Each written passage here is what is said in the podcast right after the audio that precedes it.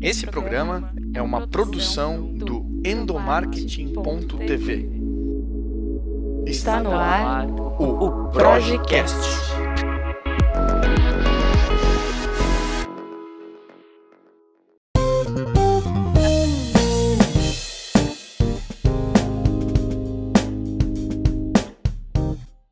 Oi pessoal, tudo bem com vocês? Eu sou o Igor Lima e está no ar o Projecast, o podcast da Progic sobre gestão de pessoas, liderança, comunicação interna, endomarketing e todos esses assuntos do mundo corporativo.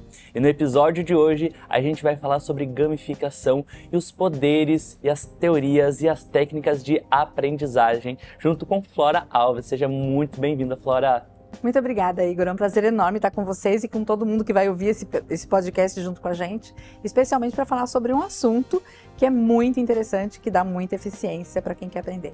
Boa! Rapidinho aqui, um mini currículo da Flora, só para vocês saberem que papo massa que vai ser hoje. Olha só, a Flora, ela é lifelong learning, que acredita no poder de transformar as pessoas através da educação em todas as suas esferas, através do ensino com aprendizagem. Ela é pós-graduada em administração de recursos humanos, líder empreendedora, design institucional e master training correto? Corretíssimo. E assim, muito mais coisas. Isso aqui é só uma pincelada, né, Flora? Eu acho que, na verdade, a Flora é uma pessoa que é apaixonada por aprendizagem. E quem é apaixonado por aprendizagem busca aprender ao, longo, da vida. Então, é isso. Exatamente, né? e aí o resto é consequência, né? Com toda certeza. Maravilha. Flora, eu queria começar então abrindo esse nosso bate-papo. O tema é sobre gamificação e, e como que a gente traz essa pegada um pouco mais lúdica, e você me corrija se eu estiver errado, essa pegada um pouco mais lúdica, mais divertida, mais leve para o mundo corporativo, para desenvolver pessoas? Adorei o seu início, porque é justamente sobre isso. Quando eu montei a minha empresa, eu tinha um mantra. Para ser sério, não precisa ser carrancudo. De onde foi que a gente tirou essa ideia? A gente está vendo ao longo do Concar que a gente consegue se divertir, trazer muito humor para que a gente efetivamente seja feliz enquanto aprende. Os jogos fazem parte da nossa vida desde que a gente nasce, em todas as civilizações. A gente tem inclusive a presença dos jogos em rituais de passagem que mostram que nós podemos aprender a partir da brincadeira. Trazer os jogos para o ambiente corporativo significa resgatar o significado do jogar. E o jogar tem muito a ver com experimentar, errar, refazer, para que você efetivamente consiga aprender e mudar de fase. Quando você aprende e consegue implementar aquilo que você aprendeu, você mudou de fase. É como num jogo. Então, trazer para o ambiente corporativo elementos de, de jogos significa nem sempre trazer um jogo completo, mas sim ofertar a possibilidade de engajar as pessoas por elementos que existem nos jogos que também nos engajam quando a gente gosta deles. Né? E como que a gente desenvolve esse poder de transformação através de um jogo, para que as pessoas vejam aquilo não como brincadeira, mas como um processo sério, mas descontraído? Excelente a sua pergunta, Igor.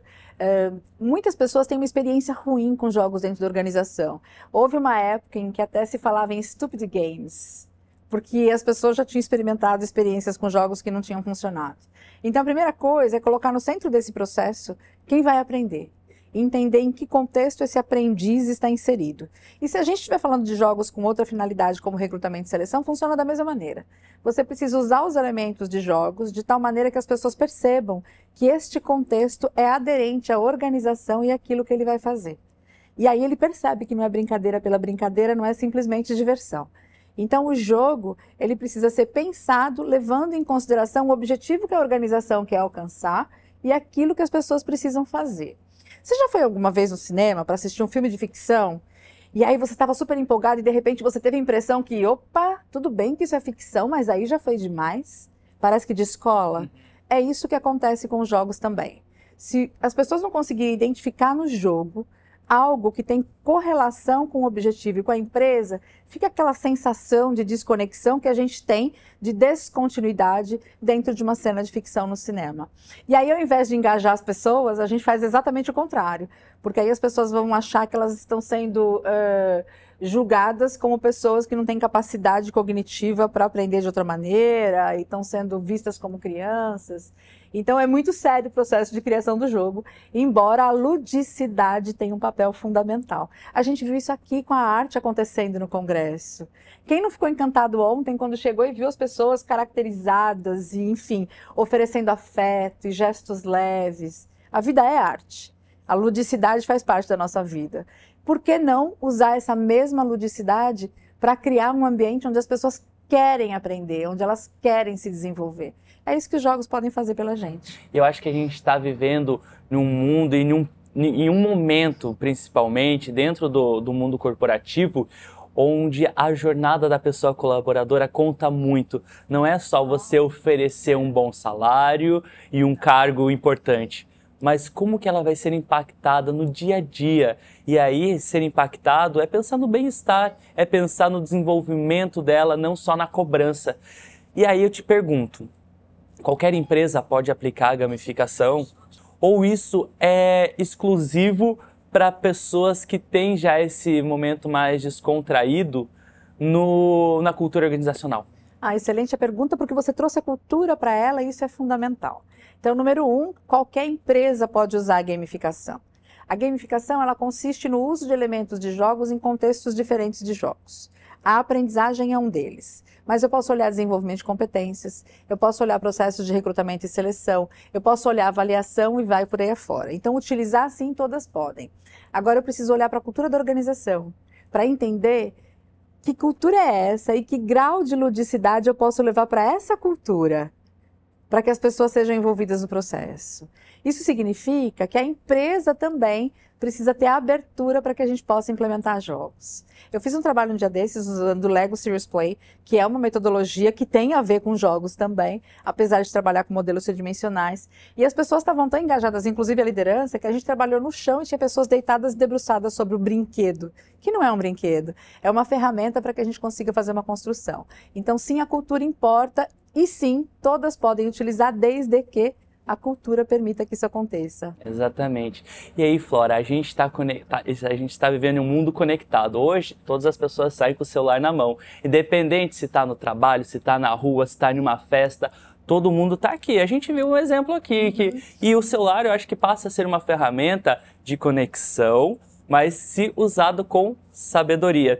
E aí eu queria te perguntar hoje, como que as pessoas e como que as empresas, que as pessoas de gestão de pessoas dentro das empresas, elas podem usar da tecnologia como ferramenta para aplicar a gamificação, ainda mais em um mundo depois da pandemia, onde a gente tá todo mundo numa mesma empresa, só que cada um no seu canto, cada um num formato híbrido, né? Uhum. Perfeita a sua pergunta. Eu acho que a tecnologia, primeiro ponto, a tecnologia é meio, ela não é o fim. Então eu vou entregar uma experiência por meio do uso da tecnologia. Preciso entregar com o uso da tecnologia? Por que não? Se essa tecnologia faz parte da vida das pessoas e se as pessoas têm a tecnologia na mão, o que eu preciso fazer é criar uma experiência que seja relevante com o uso da tecnologia. Porque aí eu consigo fazer as duas coisas. É, você trouxe um outro ponto nessa pergunta também, que tem a ver com atenção plena. Hoje a gente tem tanto estímulo que a coisa mais difícil que existe é a gente sentar num bate-papo como esse, olho no olho, sem baixar o olho para olhar o celular. Isso é muito importante. Então a gente precisa, ao longo da nossa vida também, desenvolver habilidade para lidar com isso, colocando atenção plena naquilo que é necessário em cada momento. Acabei de falar isso na palestra. Se multitarefar é a forma mais efetiva de estragar tudo. A gente sabe disso. Se eu pedir para você, é, procura fazer uma respiração profunda e completa em oito tempos para inspirar e oito para expirar enquanto eu estou falando com você. Muito provavelmente você não vai conseguir prestar atenção no que eu estou dizendo, porque a sua atenção foi para essa contagem de tempo. Então a tecnologia é o meio de entrega. E eu posso usar essa tecnologia para desenvolver aplicativos super interessantes para conteúdos que são, por exemplo, obrigatórios nas organizações e que se tornam chatos. Então eu posso levar isso para um formato de games para cumprir uma regulamentação, enquanto eu uso a diversão para que as pessoas aprendam e se mantenham atualizadas. Sensacional. Olha, esse bate-papo, ó, é. flui, legalzão. Eu dava vários episódios, mas a gente precisa encerrar. Claro. Mas antes de encerrar, eu quero fazer um jogo com você. Um pois jogo de palavras. Bora. Fechou? Fechou. Técnica, ó, com uma palavra, É, você tem que. Eu vou te fazer uma pergunta e você me responde com uma palavra apenas, tá bom? Perfeito. Transformação nas empresas. Consciência, Pessoas sendo desenvolvidas. paixão, Concar 2022. acolhimento, Sensacional. Conhecimento, troca de experiência e conexão humana. desenvolvimento. Pronto, espero que você que esteja acompanhando esse podcast tenha se inspirado, tenha se desenvolvido e a gente volta a se encontrar no próximo episódio. Flora, brigadão, viu? Obrigada, Valeu. Igor. Foi uma delícia conversar com você. bom. Espero que vocês curtam e que a gente tenha outras oportunidades de discutir sobre coisas tão legais. Obrigada. Maneiríssimo. Esse podcast é uma parceria entre a Progic e a ABRH Santa Catarina, diretamente do maior congresso sobre gestão de pessoas do sul do país, o CONCAR. Quer ficar por dentro aí de tudo que está rolando com a Progic e todos os próximos episódios que vão sair? Acompanhe o blog www.endomarketing.tv. A gente se encontra no próximo episódio. Valeu!